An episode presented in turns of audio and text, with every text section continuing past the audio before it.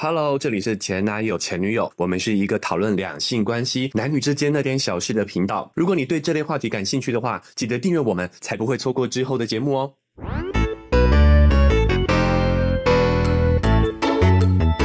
滴答答，又到了啊、前男友前女友的开始上架的时间了。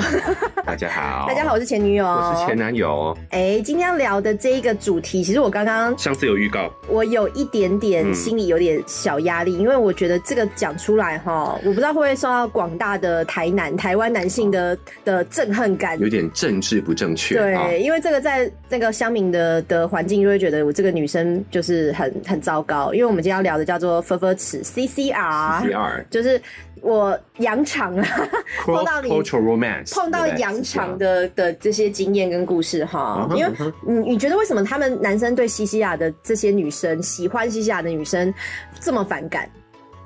就觉得他们的，但我觉得这也是不好，就是嗯。可能我们台南会把台湾男生啦，不是台南。台台湾的男生 会觉得，我们毕竟父权文化，我们会把女性视为资产，那资产，等于是有外来人把你的资产嗯，抢走了，那你当然会不爽啊，把你的牛跟羊丢丢丢，对抢钱抢亲羊门入户，抢钱抢八国联，军攻到城门下那种感觉，哎。就是有点你干嘛去做慰安妇的那种感觉？可能会有一点，就是我我觉得这也不好，就是嗯这这个其实是一种把女性视视为你的对资产的一种，所以就是就是，如果女生去跟外国男生搞交媾，你会觉得很过很很夸张，很讨厌脏。但是男生又有期望是白俄罗斯或乌克兰的女人，就是想要娶一个乌克兰女孩回家这样子。对，就是自己又觉得啊，其实好羡慕，我很期待。呃，因为因为对换换过来讲，就是我们男生其实也比较难呐、就是我们毕竟在全球文化上，亚洲的男性算是比较弱势的哎、嘛。可是后期其实也蛮多外国女生觉得亚洲男带有一种神秘感，所以好像那个地位也越来越爬上去了哦。我觉得要感谢对偶像文化啦，对就是谁就是韩国人吗还有一些对啊，亚洲知名男性嘛，可能还是会提高了哎，提提高了我们男性哎的亚洲男性的地位。我觉对啊得这个一切都是跟这个文化有关系。是是是是嗯，那那我既然今天就是要来匿名分享一下本人 CCR 的经验接哦。蛮多的耶。我你哎、你会不会因为做这个节目，你重新对我有新的一层认识啊？会啊会啊，你是不是觉得好像不是以前认识的那个人了？那肯定会有差。我们认识这么多年，一定会改变。没有，因为我们也分手十一年，这十一年对来，我也就是也很也世界也变很视野 视野也变得很宽广宽广。吃吃过各国的菜，对，包含像之前我我也有蛮多就是自己一个人去旅行的经验。啊好，自己一个人去旅行的时候，你会遇到很多人事物，跟一夜情，异国一恋情呃。异国一夜情之余，也会有一些也也会当然会有危险，当然也嗯会有一些人是有意图的靠近你，其实你就会遇到很多这样的事情。嗯哼，嗯但但还好我没有遇过什么可怕的事啦。不过不过 CCR 呢，我觉得可以分亚洲啊或是欧美，OK，可以可以分开，对不对？理解。好，嗯。亚洲的话，香港香港我觉得不算、嗯。哦。我初恋男朋友是香港人嘛，香港不算，因为就是我们同文同种嘛。然后我有遇过韩国吧，哎，韩国吧有呃三呃三任，呃一个是他是美籍韩国人，嗯嗯，对，然后他是来台湾，因为。嗯、你知道外国人他们可能，比如说研究所毕业的时候，他们会有一个一个呃 long stay，就是我可以环游世界，可能三个月，就是他们在确定那个工作的前一刻，他们会先让自己有一个、们很懂得这种享受对整理你的嗯思绪或是放松的一个一个很长的假期。嗯然后那个我刚好遇到那个韩韩美呃韩籍美国人韩一个韩籍 还是一个韩籍他韩裔美国人的时候，然后他就他就是刚好呃，因为他们的同学可能就是来自世界各地的，他有个同学就是台湾人，啊，然后他就是去世界各地旅行，然后顺便找这些同学，然后他就是来台湾找他那个台湾同学，然后刚好我们就是用了一个语言交换的软体，嗯。然后就就认识，因为我有学过一年的韩文嘛，跟一些就是单独韩国旅游的经验，所以又是小会韩文这样子，然后我就遇到，就就是认识他。那当然，我觉得外国人的那个很呃，怎么讲？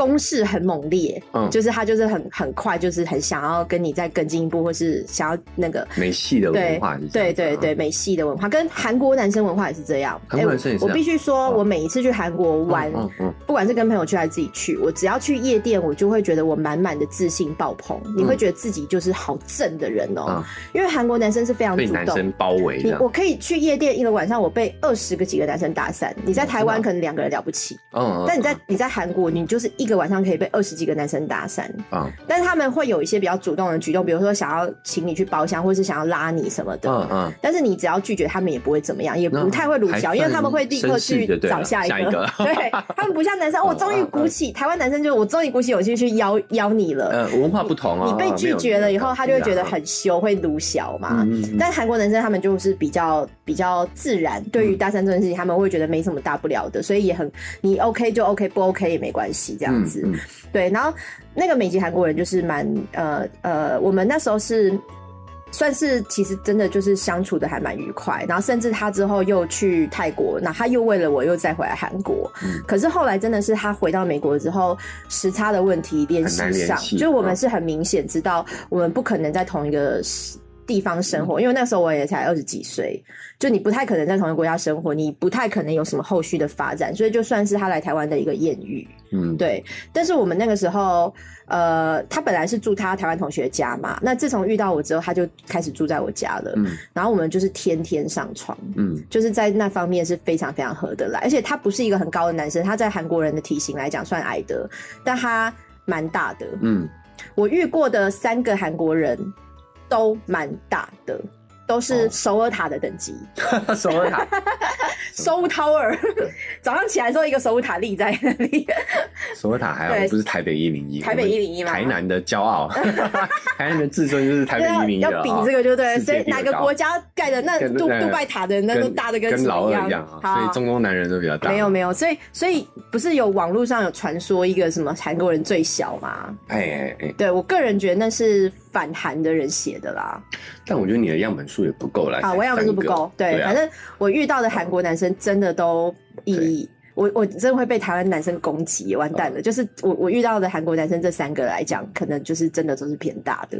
我我我是觉得嗯有可能原因是因为他们本来北方人那种比较高大一点，我觉得北方人是，我觉得这个跟身高本来就是正相关嘛。所以我遇到那个不不高啊，但他也是大的，就是可能就是北方人，他就是那个物种的问题。对对比较悍啊，所对以他们需要更强的，所以他们的斗性也比较强啊。是是是。嗯，然后第二个第二个韩国人是啊？都是韩国人，你们东南亚哦东南亚的你要直接跳哦菲律宾有，啊？菲律宾有你先讲韩国的好了。那个韩国有什么好聊反正我？另外两个韩国人嗯男生就是没有像这个，这算有点偏认真啦。另外两个就是是去旅行的时候遇到，呃也也有来台湾旅行的时候遇到的，所以就是比较嗯比较偏呃短暂的朋友这样子嗯嗯。对，但是韩国男生有个特色，嗯韩国男生他们有一个很重的社会压力，是他绝对要帮女生付钱。这三个男生都是，哦，甚至是我下一步要去干嘛，比如说我下一步要去买什么，或者我买很小的自己的生活用品，嗯。他们都一定要帮你付钱，或者他会想给你钱。嗯。这三个男生我遇到都是这样哦。哦，OK，那嗯。我觉得这个要讲一下哦，就是因为男生啊，韩国他们是一个阶级非常分明的，对对对对，对，所以他们会这样做的原因，是因为女性的地位在韩国是非常低的，呃。就是你的付出跟你的权益是要成正比的。呃，这个有一个点是可以讨论的，就是、嗯。呃，韩国你跟韩国男生交往的时候，他们真的会把要去哪里决定好。对，要去哪里，吃饭？嗯哎、嗯不过不过现在因为韩剧的影响，因为韩剧也拍了很多女生比较强势的，从我的嗯野蛮女友开始，所以他们现在男生其实不凶了。但我必须要讲完整哈，一个是像我遇到那个美韩韩裔美国人，他甚至会。比如说，他看到我的衣服很多，他会说：“哎、那你明天穿这件。”他会想要决定我明天穿什么，但他是他是喜欢好看的。比如说，他会想要看到他觉得这样好看比如，看到我整柜的指甲油，他会说：“嗯哎、我觉得这个颜色好看，你可以搭这个颜色。”他们会喜欢去去呃，有点你要讲控管女生的穿着也可以，可是台湾男生其实甚至连你今天穿什么，男生都完全没有感觉。你穿对，那，你看我今天穿新衣服，哎，是哦，啊，你之前不是也是？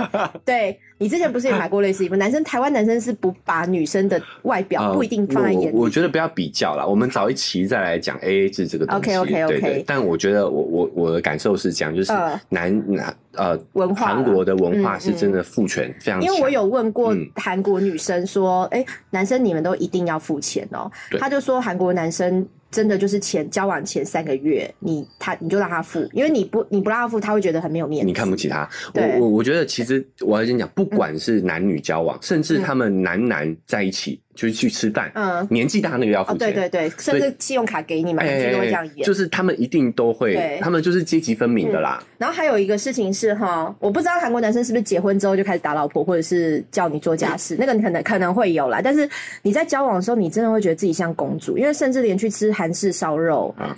韩国烤肉、烤肠什么的，女生是不要动手的，不可以，而且不是不要不用动手，是你不可以动手，不准动手。男生就是烤啊、倒酒啊，然后就是叫弄弄菜啊。女生就是乖乖坐在。可是我是一个观光客，我就想要，哎，我要自己考考看呐。他就说，你看一下隔壁桌，全部的整个餐厅的人，哪个是女生在动手？哦，除非你是员工，就是公司聚会，那你是女员工是比较新来的菜鸟，他会他可能会叫女生考嘛，有可能会。但是如果是情侣的话，嗯嗯，通常就是男生去处理所有的事情，哦，大小事叫车、订餐还是什么，都是男生去做。嗯，所以我觉得一方面。在交往的时候，女生觉得有点爽啊，但是男生其实压力很大。嗯，男生要赚更多的钱，男生要去做劳力活，要去出动很多事情。就是权利跟义务是相对的啦。对，所以才是合理。所以也有可能他结婚之后立场改变，也有可能哦。但是就是真的是跟男生韩国男生交往的一开始初期，你会觉得自己是被照顾比较多的，挺有趣的。对，好，那韩国我们就先告个段落。好，东南亚，东南亚的。我们讲亚洲，我们就不能只讲东北亚嘛？对，东南亚的这个也要分享一下。因为我我我之前很热爱菲律宾嘛，啊，对，我就觉得我的朋友会知道我是谁。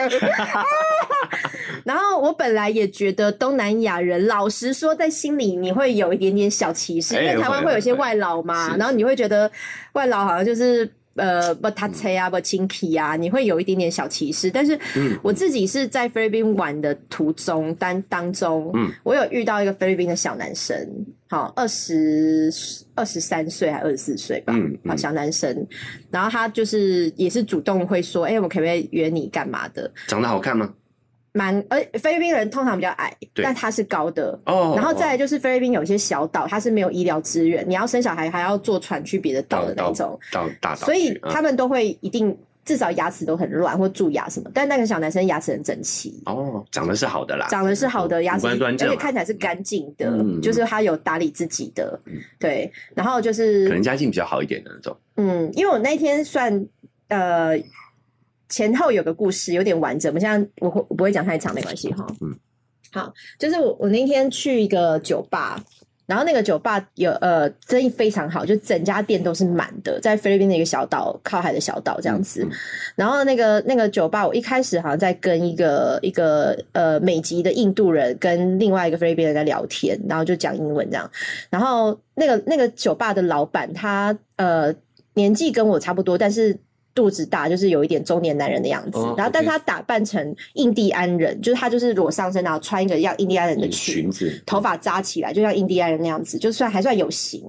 然后那个老板就跟我说：“哎，你。”等一下，人很多嘛，那一楼有个厕所。他说，如果一楼厕所有人的话，我二楼还有个厕所，你你有需要上的话，我带你去。嗯。然后后来我就跟那些就是其他的游客聊聊，有一点暗示了，对不对？对我那时候没想那么多，一开始没想那么多。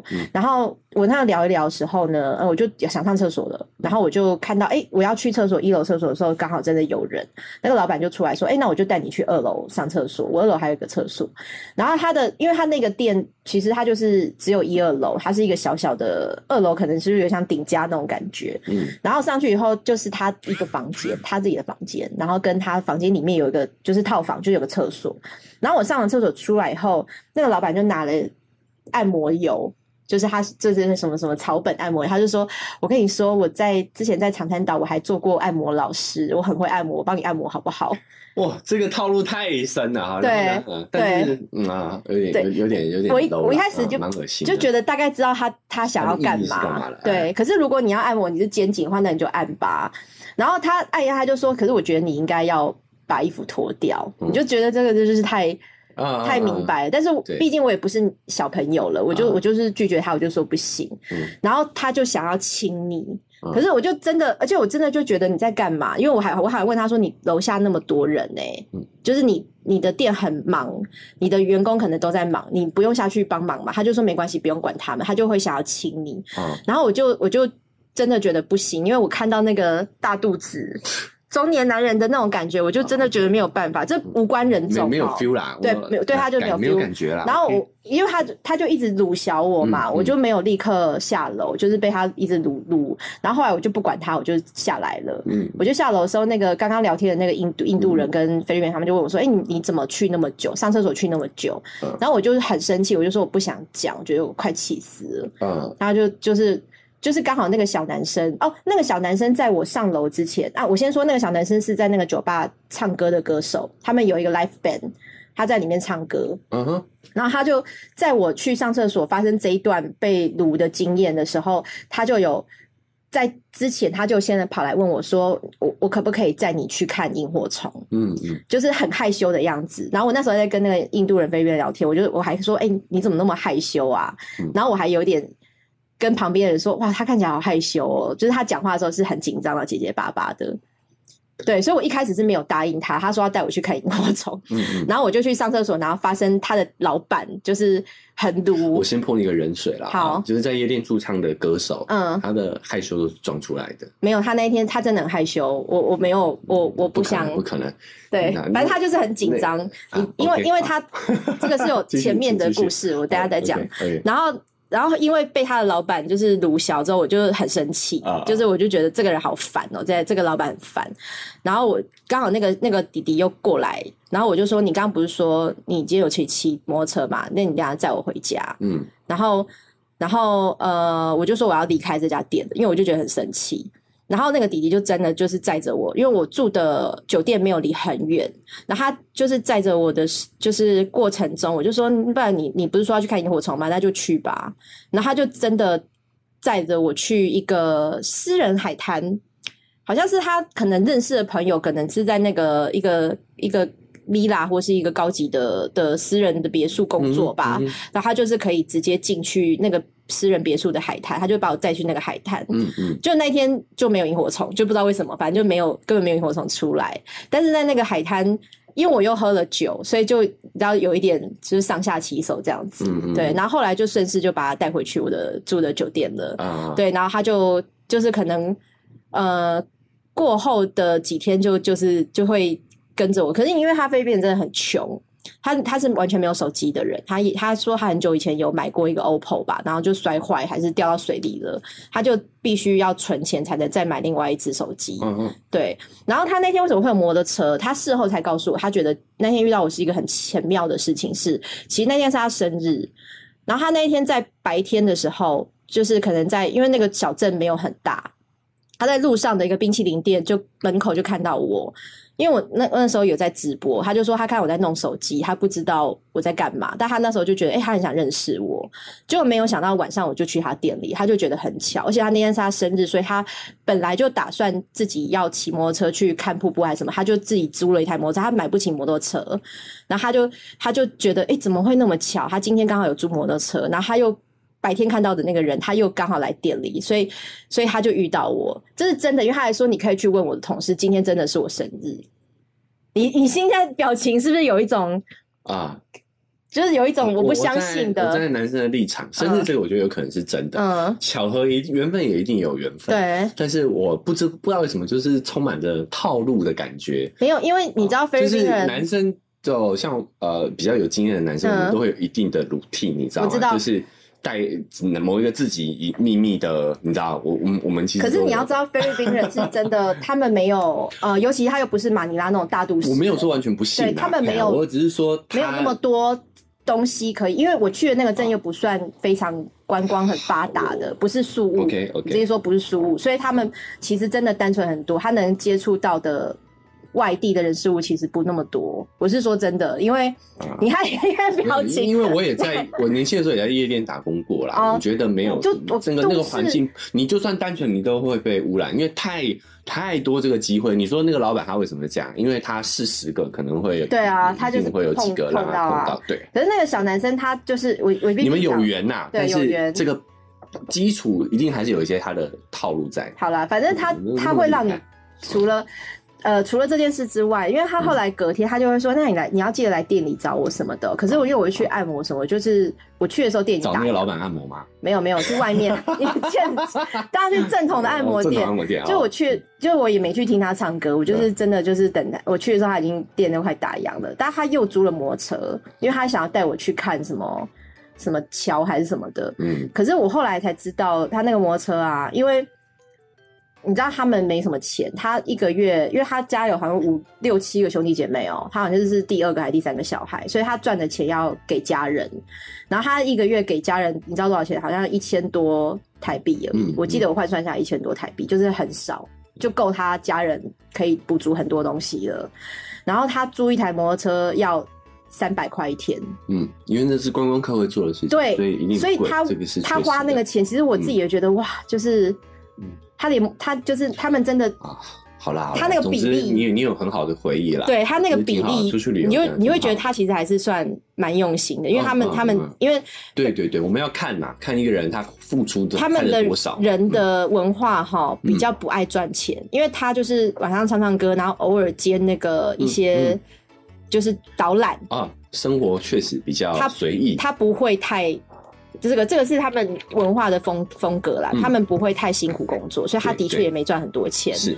但是他可能花费也蛮大的，就、他可能需要给家人钱，他他给你的，他愿意花在你身上的比重就蛮高的。嗯。反正就是那那个就是算一个短期之内的那个啦，OK，短期之内的的艳遇吧。感，觉还不错就对了。就是觉得遇到一个还蛮干净的菲律宾，就是这是算唯一遇到菲律宾人那性方面也蛮契合，因为毕竟他二十三啊，二十四岁，哦 OK，对，啊。这个我就不用再东南亚的大小嘞还行，呃，我不知，因为我就只有一个样本数啊，我不知道哦东南亚样这个子比较少要样本数比韩国还少，这个就是他就是这么对啊还契合就对了啦。对啊，毕竟他的体体型也是算比较快的、啊。可是像这种文化的差异，就大到你是无法去跟他发展长长久关系的。没办法，因为我要把他接来台湾，我要养生他嘛。对啊，但我的确也想过了。我的环境水水平有点就没办法没办法嗯理解理解。对啊，那我们就亚亚洲都讲完了嘛。嗯，哎，这一期因为我的这个斯西亚的经验比较少，好像变嗯我变主持人了。所以我要讲 欧美的嘛。欧美的呢欧美的欧美的就是也是在旅行当中遇到的。我欧美有两呃三任，好像两任半，因为哦有一任没两有没有真的就是没有对没有所以有两任是有交往的，在呃台湾吗？其实没有不算交往，都不算交往但。是是复数的关系，就对对了对对对对，两任半的那个半任是没有完整做完。好哎、我们为什么要细哦哎、其实我后来觉得我们第一集啊，啊其实讲的不是不是前男友或前女友数量，应该是性行为的对的对象的数量、哎有，数量。我们的评断标准是用性行为来评断。对对啊我我觉得我们第一集可以再找个机会再来讨论。哈，对反正就是就是，如果有发生过性行为的话，是两任半，因为第一第一第一那个半任就是没有没有完成嘛，嗯就是没有做啦，其实应该算两任啦。就是只有在前期的阶段对。对对对对，没有做哦没有做。然后一一个是这两任的话，一个是呃英国人，好、也是小鲜肉，嗯，哎、对，潜水教练，英国的？英呃在菲律宾的遇到的潜水教练，他是英国人，英国人然后也是二十几岁的小男生这样子，哦对对，然后哎，要讲到完整故事吗？不？用不用不用，你就讲讲，你就讲有有几个几个样本数嘛，几个样本然后另外一个是土耳其混希腊，土耳其混混希希腊，所以哦他是有一点希希腊人的那个感觉，轮廓，但是他土他是土耳其人希腊人轮廓有一点像雕像吧。土耳其轮廓比较，深吧。土耳其轮廓，反正就他是亚欧欧欧亚混混啊，都帅的就对了，对对呃，当然是帅的。好，那个、那个、那个土耳其人是在泰国旅行认识，但是认识的时候只是问路找路。嗯。他跟他妹妹一起，表妹，然后后来是他又来台湾找我，嗯。那就就后又后面又延续下去这样子。对，就这这两个都是就是欧美嘛，算欧美人这样子。嗯嗯然后呃，尺寸的话，我觉得这两个也都算中，一就是没有 A 片那种很夸张的大啊那个都羊肠那都都挑个，过的。算中。那感性性性方面，我觉得男生会比较在意的是软硬度，因为你们都幻想外国人白人是软的所以大也没什么了不起的。啊你们男生通常的话术是这样子吗？可能会有这样的心态，对然后呢，结果是什么？这两个人都算老实说不软不软不软，也也不硬，没有算硬，算硬啊偏硬。所以啊所以我我我自己。所以还我我觉得我今天这体验是集真的是还蛮好的。真的是会惹惹入台湾男生的，因为我就觉得羊肠偏软这件事情，我是打问号的，本来就是啊，对嗯老我觉得黑人也不一定大，这都是迷失也。是要看啊个体的，看个体的。因为因为我我自己也觉得有一些男生他觉得自己他不知道自己是小的，因为他都以为 A 片是挑选过的，啊，他甚至会用这个理由来说服自己，他不知道自己是小的，他就说反正那些人都是挑过的。我我我觉得大小真的真的还好了。好，这是上一期的话题然后所以感觉也都体验也都是 OK 的。，对对对，但是但是洋人当然就是在体毛方面就是会修剪的体味也会比较重一点吧。呃，我遇到土耳其那个男生，他连流汗都没有体味，他天生，他说他家族，哦，他天生，他连爬山爬一整天他都没有体味。其他的呢，英国人也有一点。有一点，因为那个英国人我还去到他家，他家是一进来，我觉得他也没有说卫生习惯非常好啦，就是他家里一进来就有男生的房间的味道。哦，哦对。哦。但是那个英国人，我想一下啊，难免，嗯，对，可能也因为他是潜水教练，他就会有很多防晒品或什么的，所以身上对。有一点香香的啊，那种也还是还是有，对对对，啊啊。啊那那个半个呢，就是半个哦，嗯。半个那个是一个英国，他是开酒吧的英国老板，哦，英国老板，啊而且我我那时候跟这个英国老板就是在暧昧的时候啊，我觉得还得罪他们家的员工，嗯，因为他他的店在在那个岛上是最红的酒吧，生意最好的，嗯然后他是一个退，他是一个年轻的工程师，本来是工程师，他就是可以抛开，就是等于像什么呃，就是把这个工作很。就是放下了，他就来这个度假的小岛开酒吧，嗯，然后他也蛮会经营的，他就把附近最红的店的女的那个调酒调酒师挖过来，所以他们店里有四个女生，嗯就是都会调酒，也很会服务客人，很会跟客人聊天或什么的。嗯所以他那家店就是在那个地方是最红的。然后那个老板长得很帅，嗯就是我个人觉得像是呃西方版的彭于晏，嗯对，就是蛮帅的，然后也很壮，就是壮壮的这样子。然后那个时候就是，也就是，其实这个这个男生，就算我刻意去追他，就是刻意去去去跟他联络这样子，我就连续去他的店四天。嗯，嗯，对我就是在那那个岛的那那四个晚上，我都去那个店，然后然后我就可能比如说喝了酒的时候，我就我就会故意说，那我可以亲你吗？他就对，他就说，嗯嗯，他就想了一下，然后他就他就是也愿意亲我这样子。嗯嗯嗯，对嗯，然后后来我就发现他在跟其中一个女服务生吵架，哦吵，架。哎呀，你介入人家的感情啊，我我不知道啊，我以前啊。我只我只知道他们是员工跟老板啊。OK，然后我是过了很后来，因为我有加他的 Facebook，然后我就有划他的 Facebook 的时候发现，哎，他们很久以前，就是可能半年一年前，他有蛮多跟这个女生的合照。嗯，那我不确定他们是不是曾经交往过才分手还是什么，还是当时也是在交往情况下，我不知道。反正就觉得哦，有可有可能就是这个女生是被送的，嗯。被送的这样子，因为他们在吵架也是有隔一段距离，我不知道他们在讲什么，但是你嗯看得出来这两个人在吵架，然后这个女生是很不高兴的。OK，但是，但是我为什么说只有半次？是因为就是这个男生还是有在某一天跑到我的那个酒店。呃对啊住的房饭饭店房饭饭店的房间，啊。对，但是因为我没有保险套，然后他啊。就觉得没没办法这样子，还是安全起见这样，，OK，对好，对，所以我们并没有做，没有啊完成，理想。对，就是可以想象，可以好想象。好，，OK，哎好，我 你以后会用不一样的眼光看不我，会不会，不会你不会觉得 CCR 这样子女生不就 OK 我会讲吗讲看我的感觉哈，嗯就是其实这一期，因为我们男生确实可能比较像我我的生活圈也没有那么那么宽广啊，所以我觉得比较不会像你一样遇到因因为你没有你没有在国外生活就比较难对很，少。对，那我我觉得，其实在于这个 CCR 这件事情，嗯其实也是有遗传学上的原因的。是是，就是大家都知道说，如果我们近亲不能相奸嘛，结相奸不能，结婚嘛。哦，嗯很多为什么？因为我们 DNA 太接近的话，就容易有一直有遗传疾病会延续下去，对就容易生出有一些问题的小孩。所以我们在本能上都会希望另外一半，就是我们跟我们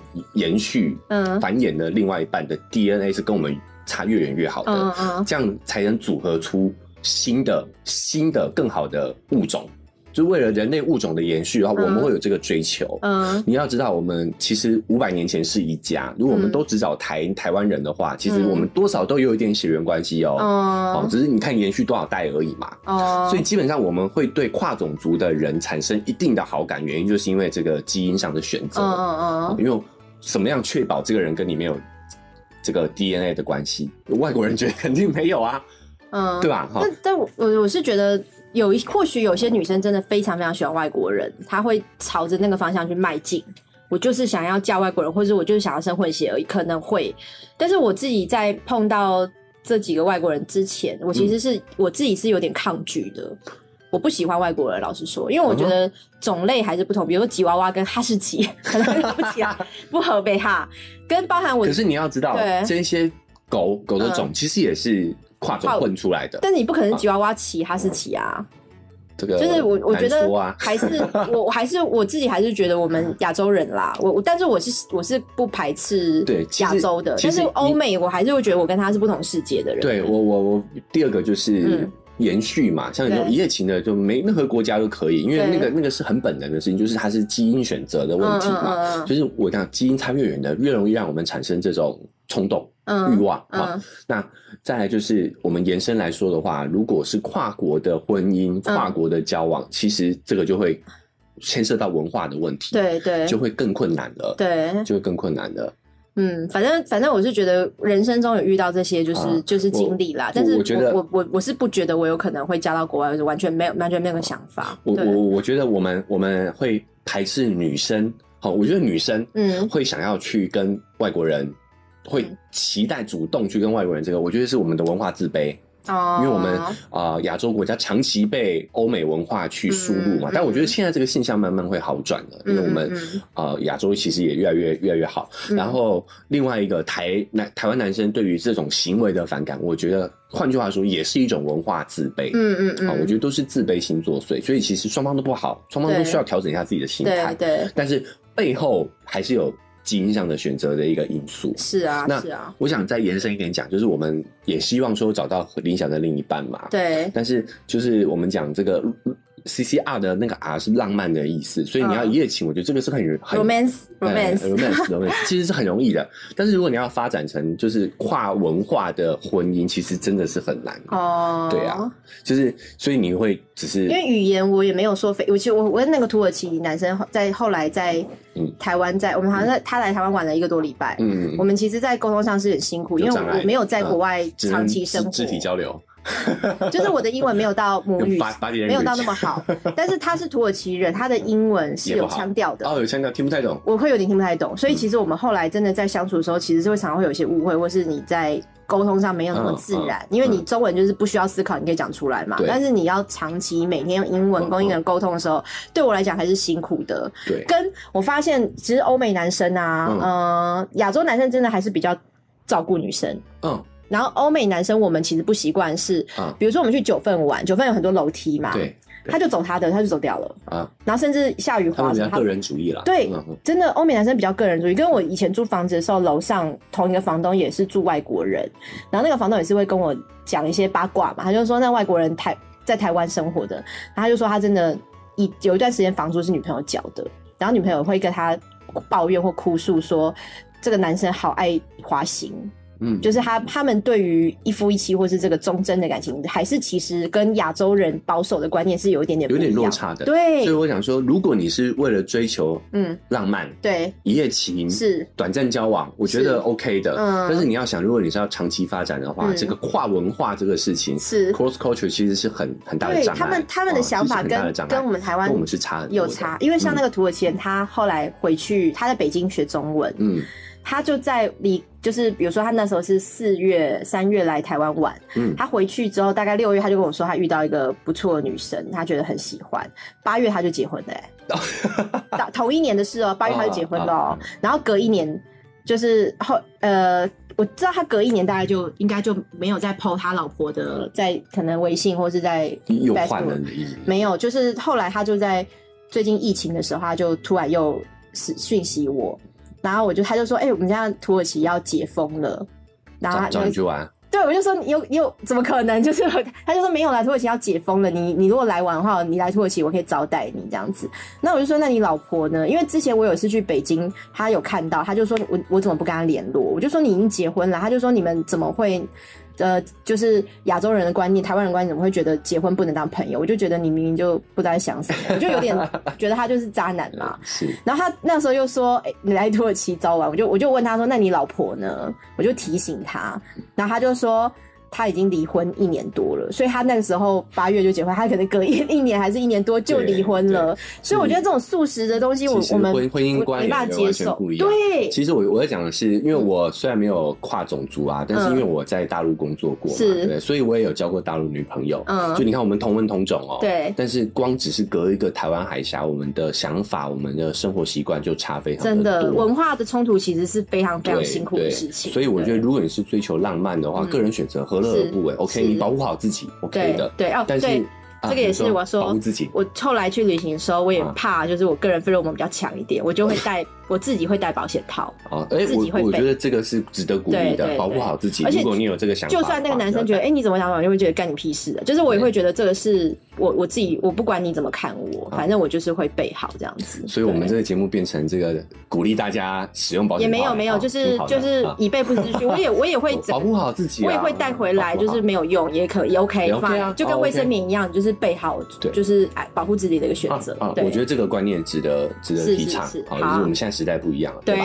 对，但是如果是要长期发展的话，其实真的跨文化其实是真的很辛苦。是啊，就给大家一个借鉴哈，你要怎么选择？你要选那个台南的朋友，还是你要选俄罗斯的朋友，还是你要选美国朋友都没有关系只要你自己开心就好，然后记得保护好自己哈。是今天就到这边喽，跟大家说再见了，拜拜。拜